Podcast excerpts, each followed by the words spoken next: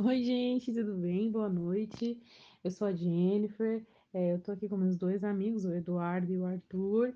E hoje a gente queria falar um pouco sobre um assunto que até nos tempos, né, os tempos atuais, isso ainda chama muita atenção.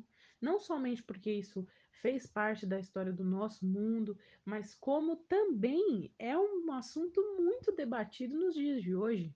Muito debatido pois existem muitas pessoas que ainda acreditam que o, a forma de governo nazista foi a forma e ainda poderia ser a forma ideal de governo para os dias atuais e para a antiguidade. E é um, é um, um assunto muito extenso, né? Obviamente. E eu quero dar uma resumida aqui, né, no, na questão da Rússia e como era a resistência de lá. Infelizmente, não era uma resistência, as pessoas não eram tão ligadas, elas não eram tão juntas, né? Elas eram mais grupos distintos, por exemplo, um grupo de cinco pessoas aqui, um grupo de dez ali, e elas não eram muito juntas e por isso elas não tinham tanto poder, elas não tinham tanto lugar de fala e elas não conseguiam se opor é, politicamente contra essa forma de governo, mesmo que eles não gostassem, mesmo que eles não aceitassem eles não conseguiam se opor tanto. Isso aconteceu entre 1933 e 1945 e as pessoas elas não tinham essa facilidade ju justamente porque elas não conseguiam se unir, né? Mas a resistência, ela era composta de várias pessoas, do contrário é, do que algumas pessoas acham de que eram só pessoas privilegiadas, muito pelo contrário, era uma a resistência sempre foi uma coisa formada por vários tipos de pessoas, negras, brancas, mulheres, homens, sempre foi formado por vários tipos de pessoas que se opunham contra um sistema, um regime que era imposto sobre elas que elas não gostavam de seguir. E naquela época, né, houve muitas tentativas é, de assassinato ao Hitler, uma delas que aconteceu no dia 20 de julho de 1944, que foi uma tentativa falha, né?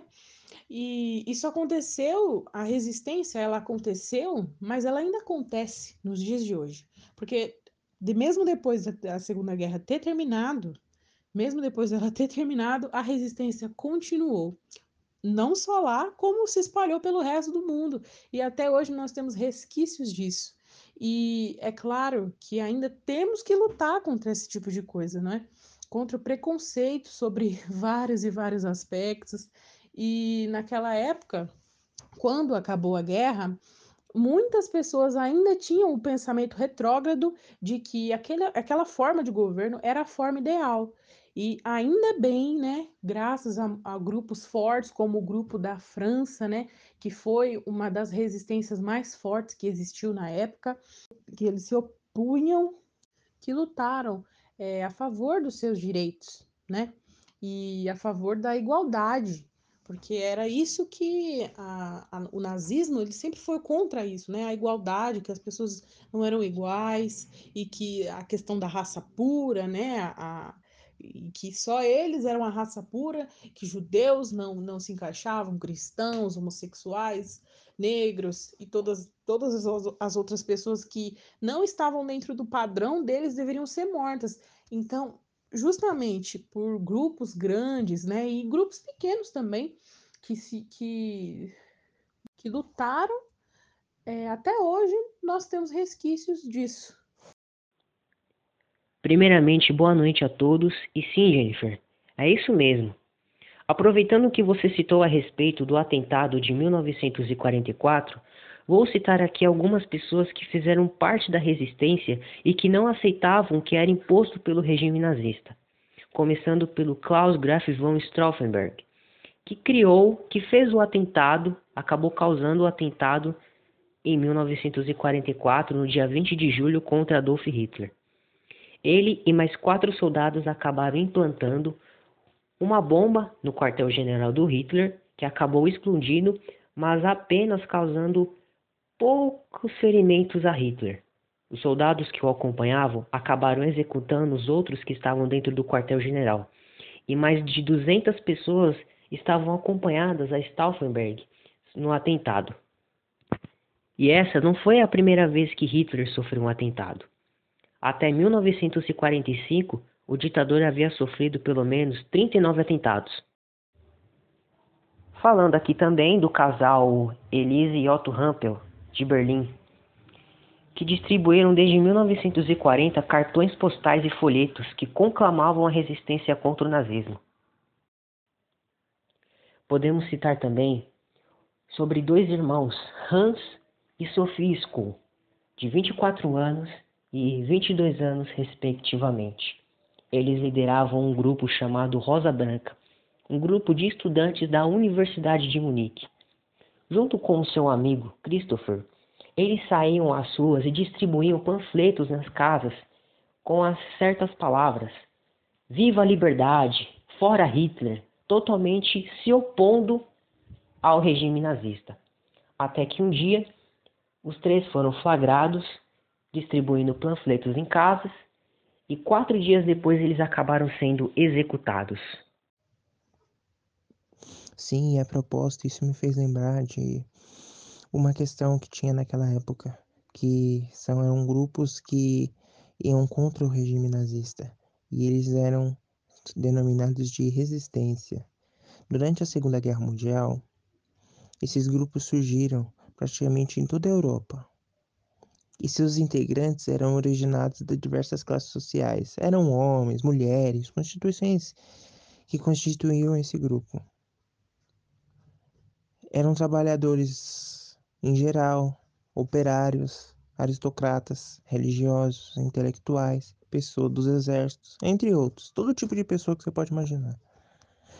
O principal líder dessa resistência, só que da, da França, a resistência francesa, foi o general Charles de Gaulle, que não aceitou a rendição francesa e exilou-se na Inglaterra. No entanto, a França foi dominada pelos alemães. Aí que surgiu o problema. E ao contrário de Gaulle, o Marechal francês Philippe Pétain assinou um acordo de total rendição à Alemanha. Assim, os alemães dividiram a França em duas zonas, uma ocupada e uma outra não ocupada, formando assim o regime de Vichy, no qual Pétain colaborou assiduamente com os nazistas, entregando militares, milhares, perdão, milhares de judeus